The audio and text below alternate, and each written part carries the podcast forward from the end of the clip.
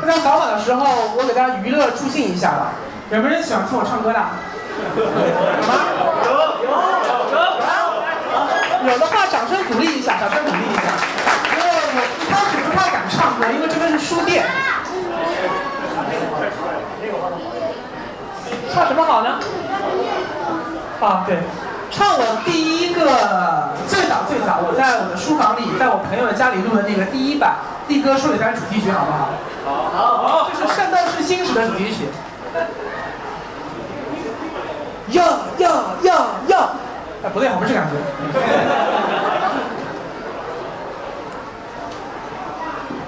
啊，我唱完了这是第二版，搞错了。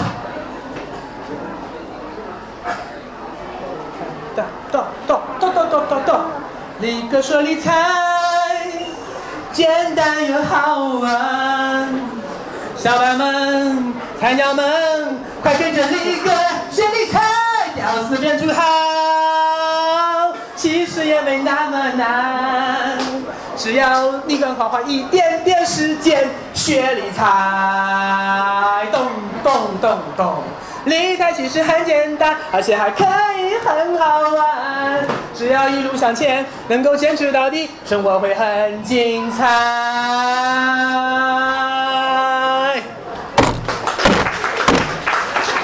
我爱理财，你不理财，财不理你。我要投资，打败通胀就是现在。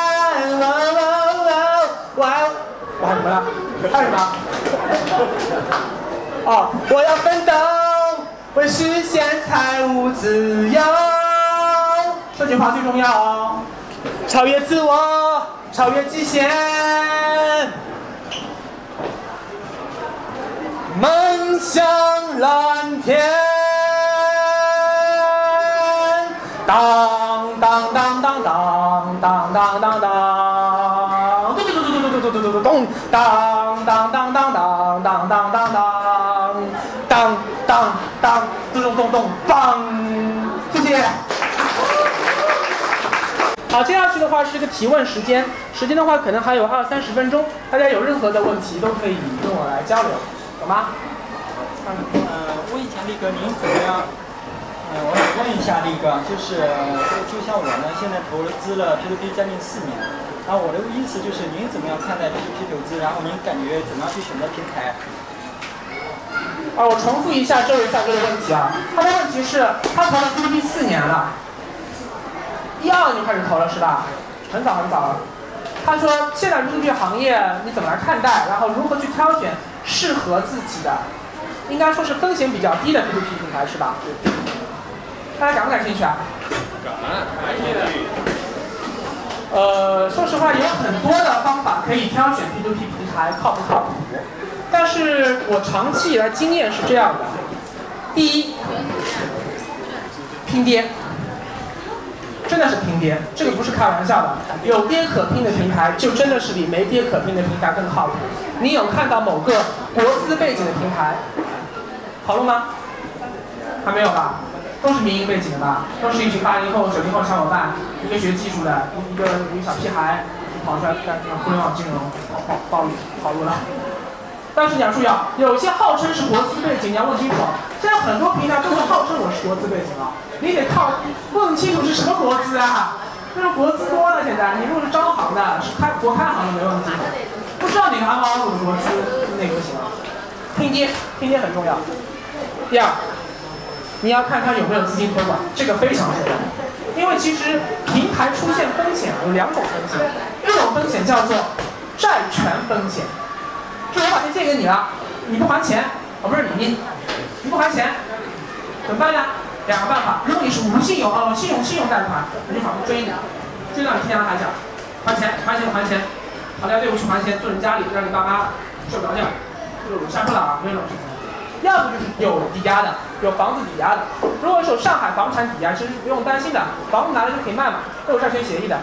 所以，真正最大的风险其实在于说，这个平台本身就是骗子，他就是想骗一波好路。但这样的平台现在死的已经很多了。所以市场上现在大部分的活着的平台是一些想要好好做事情，想好想要把事情做好，但是他的能力不够。或者就是大跃进，风控没有控制好，跑太快了，营销费用投入太多，融资又不够，钱烧完了，最后导致这个这个项目无以为继。无以为继的时候会出现什么情况？要不好一点的老板会说，那我我我投降，我能赔多少赔多少。如果有些老板比较那个的，他还剩多少钱就拿着跑路，这是最大的风险，对不对？这个风险怎么规避呢？最简单就是看他资金有没有做托管。资金托管这个问题是现在很多 P2P 平台最敏感、最重要，也是最喜欢打马虎眼跟你打浆糊的。为什么？因为现在有两概念，一个叫存管，一个叫托管。其实很多 P2P 平台自己都搞不清楚存管跟托管的区别。存管只是把这个钱存在这里，它叫户头，专用户头。钱进进出出其实都是我自己一个指令发过去就能转出来转进去的，这叫存管，仅仅是存在这里面。而大量的现在所谓的什么汇付天下也好，新浪支付也好，很多我们看到吧，有做 P P 他会有说我有什么第三方资金托托管或者存管，他们其实是没有资金托管资质的，他们是通道业务，但是他们都说他们可以做存管做什么样，其实是没有什么用的。有一些呢好一点，是第三方平台在对接到银行去，因为很多大银行它不鸟你平台，你平台这风险高，它小，所以呢通过第三方平台，他们会愿意接这个生意，再连接到 P2P，再连接到你银行里面去，相对的话风险会可控一点。但是最可控的其实是 P2P 平台做到足够大，名气足够响了，它跟某家银行直接签资金托管协议，这个钱是专款专用。要支付比较高昂的托管费。我们看买基金的时候，大家都看过，基金有几种收费，知道吗？公募基金有三种收费，一种叫申购赎回费，听懂吧？买基金的时候要买申购赎回费。第二个叫管理费，管理费的话是付给谁的？付给基金公司的，他们要赚你钱嘛。第三个叫托管费，有人看到过吗？这里上有托管费哦，托管费不是收给基金公司的，是给银行的，一般是基金规模百分之零点二左右。一个基金如果有十个亿、二十个亿的话，百分之零点二也是个很大一笔钱。所以银行拿了你这个钱，就是要专门专款专用帮你保管。这个钱是直接从银行划到证券公司，证券公司划回银行，呃，投资者要赎回资金，直接从银行走，基金公司的人是根本碰不到这个钱，这才是最安全的资金托管。这个意思，但是非常可惜的是，现在中国真正能够做到资金托管的平台，加起来，呃，有不同说法，大概也就只有十几家，十几家，比如像人人贷、积木盒子这种大型的，他们能做到资金托管，还有大量的平台，他们也想做资金托管，但是可能，呃，能力、资金实力、名气都还达不到银行的这样的要求，所以。如果在条件相同的情况下有资金托管，他们相对来说是不可能跑路的，风险是相对比较低的。这是一个最重要的几条观点。然后的话，还有像你去实地考察的员工培训怎么样？你们公司规模大不大？注册资本怎么样？但是这些东西，说实话呢，都不一定完全可靠，因为大家看去就知道了嘛。他到上海嘛，上海不是之前施老板出事嘛？就是那个。啊，什么叫什么来着？呃，那个甄子丹演的叫什么？啊？叶问。啊，对，叶问三，对，叶问三，对，叶问三，那个那家伙是我天天在内部的，现在可以说现在可以录成没事了。在二零一五年的时候，我天天在我们公司开会也好，还是私下跟朋友开会也好，我们就天天说，怎么这个平台还不爆雷？我等了你一年两年还不爆雷，我说。出来混迟早要还的。这个平台真的是玩资金游戏玩的太过了。当然，它本身是想玩资金游戏，它本身并不是一个想要骗你钱的平台。但是它资金游戏玩过火了，它五十亿的资产，杠杆跳了一百亿的债，他们现在还想还想救他，因为上海市政府，这是上海，它跟上海的，我可以说吗？可以，我可以说吧？这里没有，这里没有长宁区政府有人吗？啊，没人没人啊，这杨浦区没关系，杨浦区和长宁区没关系。长宁区政府跟他们关系比较好，他们有一个东虹桥小贷公司，然后是有政府入资的，所以政府是非常不希望他倒掉的，政府希望他能够做下去，所以现在拼命的想给他做一个资金匹配。当年大家还记不记得那个叫赵伟德还是谁呀？啊，依照伟的呃，不是出事了吗？是依照伟德吗？啊，康俊，康俊会所不出事了吗？后来依照伟德后来我俩接收了，但依照韦德这里没有依照伟德的吧？没有吧？啊，说依照伟没有呃不一定啊。因为旁边大学不是有一个名叫韦德？好，那好，依照韦德很好，没事啊。我们就说我们就说这个金路，呃，金路他就注资了，金路老板就注资去救这个康俊。后来其实是把康俊所有的员工的那些欠薪都都都都都都都给给付清了，然后就就就这样不了了之了。所以其实他跟上海这边其实有很多的关系还是不错的，但是说实话，呃，一旦你的资金玩过火了就不行了，因为他预期像叶问三他投了八个亿，投八个亿意味着什么？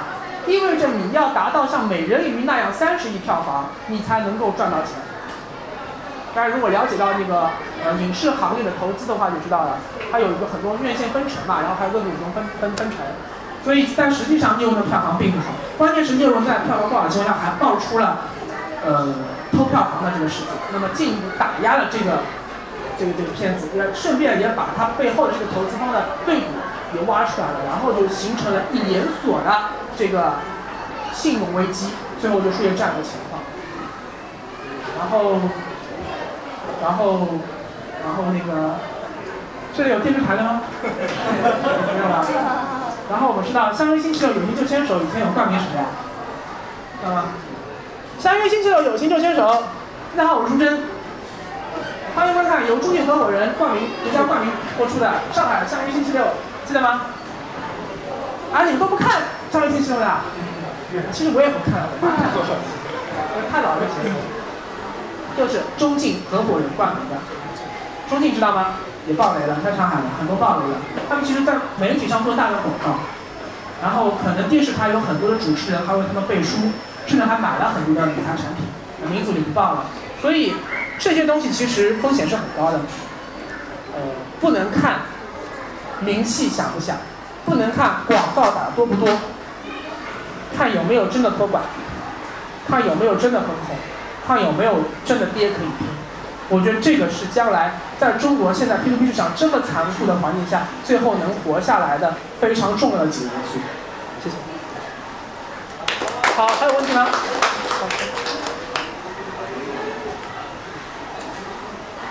你好，这个我关注那个力哥做的台是从二零一四年开始，也有段时间。响一点，响一点。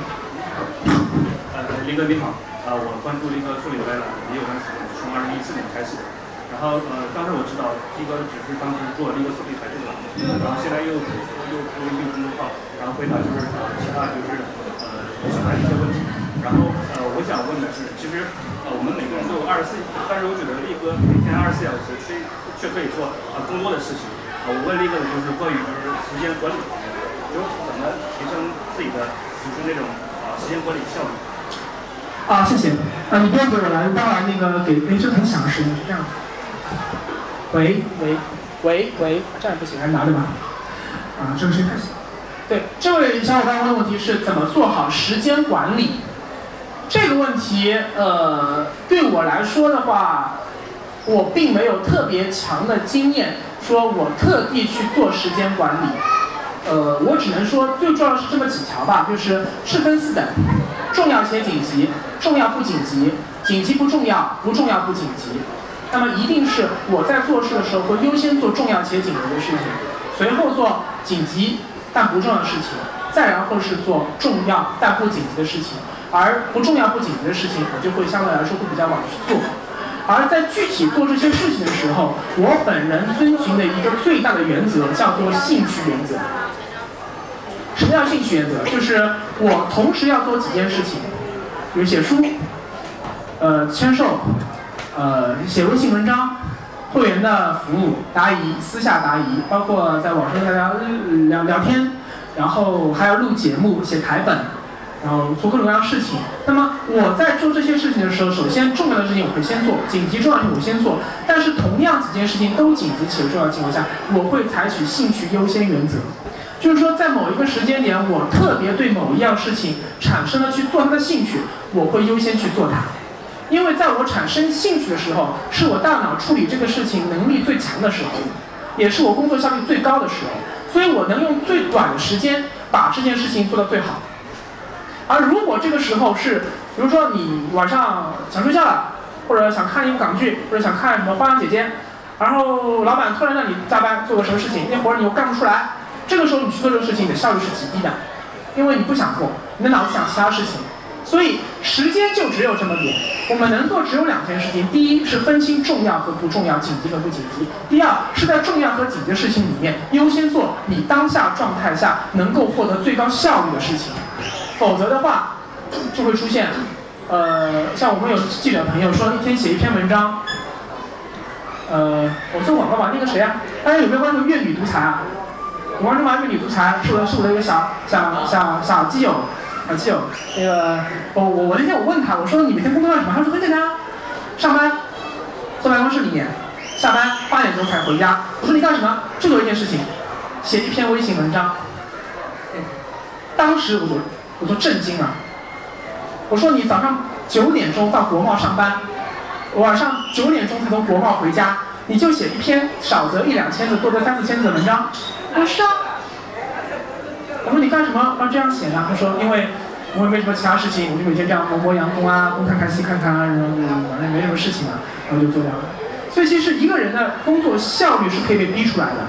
工作效率就在于你如果对这个事情有极大的热情、极大的兴趣，你可以在极短时间内完成一个非常好的工作。因为我是做文字创作工作为主的嘛，所以在文字创作的时候是非常讲究灵感。讲究点感觉的，feel 到了，那个 feel 到了，你会感觉到工作效率极高。我有时候写一篇五千字的文章，可能只需要一个小时，能写完了。但如果在状态不好的情况下，可能我要几个小时编不出一篇文章来。嗯，就是这样的情况。你好，那个我我是前一段时间开始准备基金定投，我想问一下，就是你认为创业板的指数基金？这个适合长期定投吗？或者你有其他和有什么好的基金定投可以介绍一下吗？啊，好的，这位小伙伴问的是创业板基金可不可以定投？我先问一下的话，我这样拿着话筒难不难看？不难看吧？不难看就这样拿着，很重，我一会儿拿不动。呃，创业板基金，我觉得现在如果是单纯买创业板指数，我建议现在不要定投。我非常明确建议现在不要定投，因为现在太贵了。定投不是一种无脑定投也可以赚钱的一种手段，因为在它，比如说你六千点的时候你去定投，不要说六千点定投，六千点你不管采取什么策略去买股票，你都一样亏钱啊，是不是？六千点的时候就应该不要，就是说五千点的时候你就不应该不用，不要带钱在股市里，那才是最聪明的。如果你要玩，你就千万不要去在那个时间点里投。而现在创业板，说实话依然偏贵，两千点的创业板还是太贵太贵了。因为我们的创业板泡沫非常大，尤其是接下去中概股大量回归，现在都要被叫停了。中概股为什么回归？就是那些在美国市场讲故事的那些中国的这种股票，到美国市场上陌陌啊什么的，人家不鸟你啊，说你是什么什么东西。结果呢？结果我们说我们私有化，回到中国，因为中国大家都爱我，对？你看这个网易，什么到到美国上市股票这么便宜，看我们说乐视这么贵，他说啊，我乐视爽啊，我回回来我要变成第二个乐视，OK。就回到中国来上市，结果呢，估值估得很贵，为什么？因为我们这边钱多，人傻，速来。然后现在如果要定投什么比较好的话，我觉得一个方式就是港股的基金，港股的基金相对一下价格比较便宜，它的定投的风险会很低。第二就是大盘股，上证五零的那个市盈率是最低的，就上证五零主要是金融股，金三胖为主，它中石油什么的，但它的波动比较小，定投需要点耐心。沪深三零零也可以，然后最多最多只能定投到中证五零零，中证五零零的指数它的沪市已经已经有点高了，呃，除此之外的话，呃，可以考虑投投一些红利的指数基金，红利，因为在熊市里面的话，那些有红利、有分红的股票相对来说会更有吸引力一点，会更容易被投资者所看重，它每年有固定分红嘛，所以这一类基金也可以考虑定投，嗯，这是我的一些建议，谢谢。啊，这个这个这个这个，当这个信息。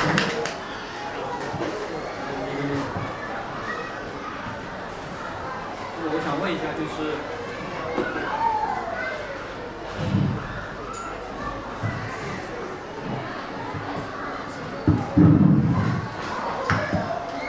年轻有点点小的，能听到。嗯嗯，你说就是希望力哥你有没有可以关于财经类的节目，还有经济学家给我们推荐，就是你认为比较可靠的，给我们推荐一下。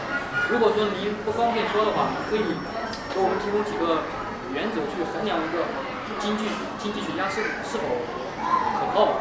比如说像呃，因为我平时看那个看那个广东台那个就是梁先梁先平和王福重比较多，但是我不知道有一个什么样的一个标准去判断一个经济学家是不是可靠，因为现在说说话他是不需要负责任的，所以说导致了很多人他就比较比较说说的话就非常不可信，所以说我想就请教一下力哥，有没有这种方面的建议，或者说你可以直接给我们推荐我。明白。呃，首先回答第一个问题，就是视频，呃或者节目，呃，泛财经类的节目现在有很多很多了。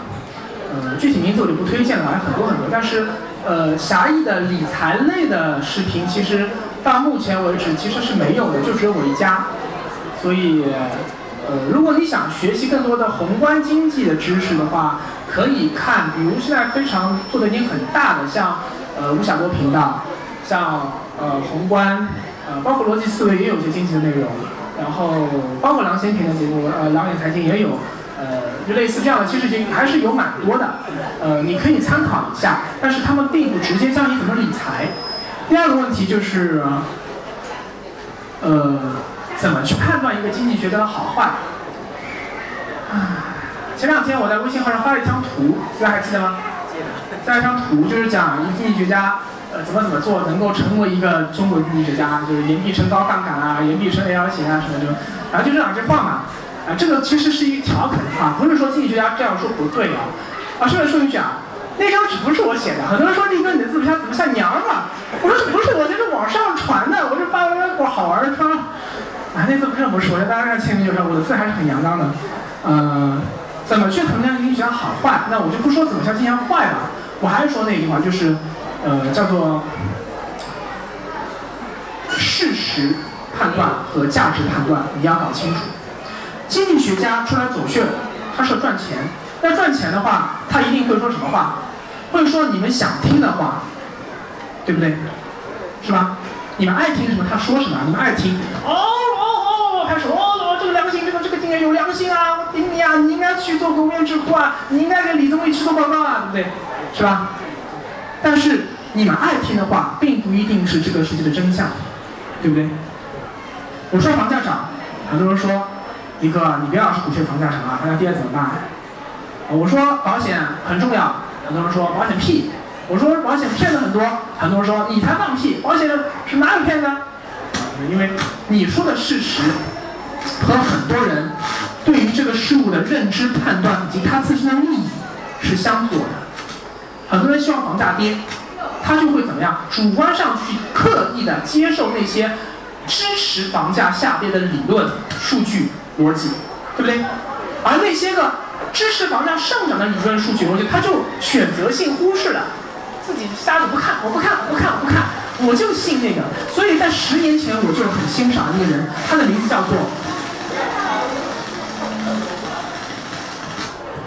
任志强。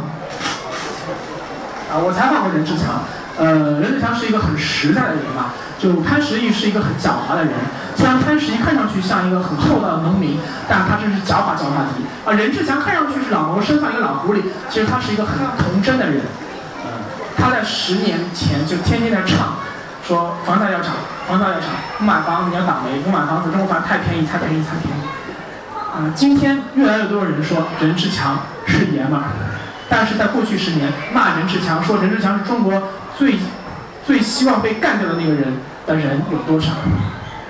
听了那些个经济学家，呃，其他人我就不得罪了吧，我就得罪一个，反正他大家都知道嘛，叫宋，不是宋，叫叫谢国忠。大家知不知道谢国忠，呃，也是一个新加坡那边的，香港那边的，他就是天天从二零零四年、二零一五年开始说中国房价泡沫很大，一定会崩盘。零五年说崩盘，零八年说崩盘，一一年说崩盘，一四年说，现在说，嗯，真的是要崩盘了。有意义吗？没意义。为什么？因为从零五年说到一五年，中国的房价当然有一天会崩盘，但问题是，你十年前就说崩盘了。如果十年前我买了那套房，我已经赚了十倍了。你现在说崩盘，当然你崩盘的概率就大了。那十年前概率很低，你也说崩盘了，听你的话不就是吃药吗？所以我觉得说，一定要分清楚事实和价值，你的愿望和客观事实之间要分清楚。如果这个经济学家是真的把数据摆在你面前，这个数据是真实可信的，然后再跟你进行一个客观理性的分析。OK，这样的经济学家，我认为是比较可信的。如果这个经济学家喜欢喊口号，那么喜欢跟你说啊，一定怎么样，一定怎么样，尤其把话说很绝的经济学家，那我建议你最好跟他保持一点距离，因为你亏钱了，他不会负责的，他出场费赚走了就走了。啊，就这个，谢谢。呃，力哥，我想问一下力哥的那个消费观是怎么样？就是我们就是理财的目标就是实现人生满意度的一个最大化嘛。然后我感觉这个满意度的实现，在很大程度上是伴随着我们的消费而实现的。所以想我了解一下力哥认为消费这边的一个通常的观点，或者是呃消费观是怎么样的？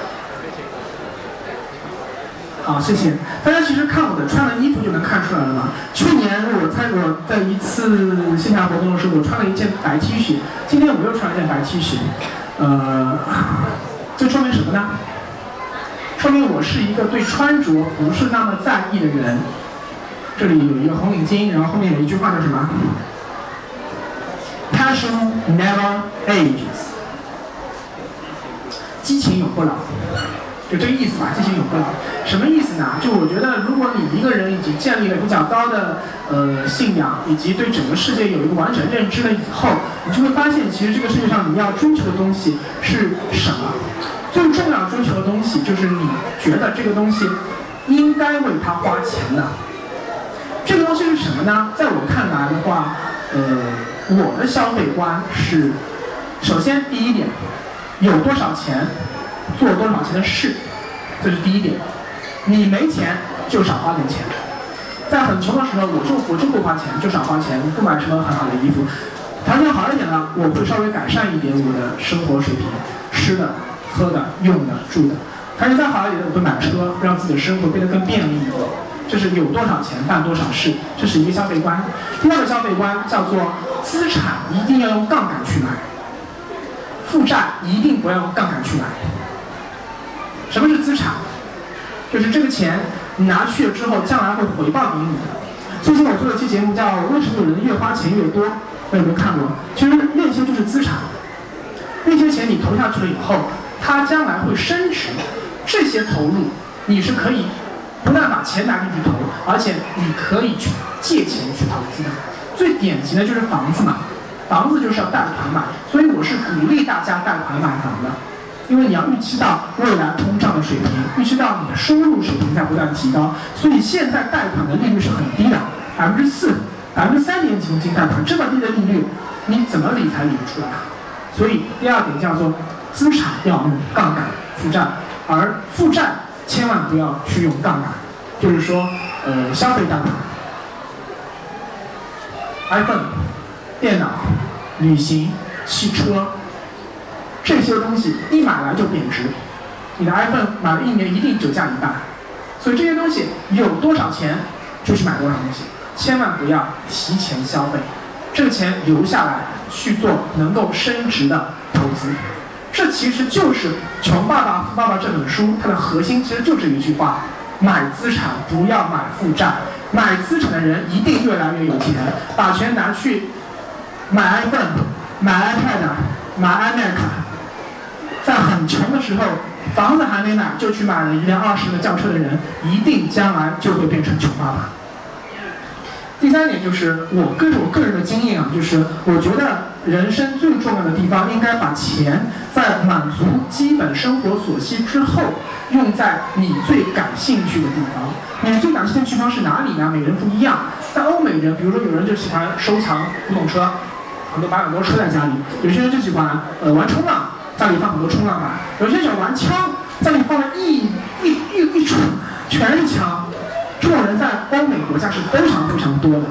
那么在中国，大家其实可能还没有到这个级别，但是我觉得应该为了你的兴趣而去花更多的钱，比如说买书，或者比如说旅游。但我比较喜欢旅游，因为旅游可以看到这个世界上很多东西。因为知识和见识，就是行百里行万里路，呃，有读万卷书嘛。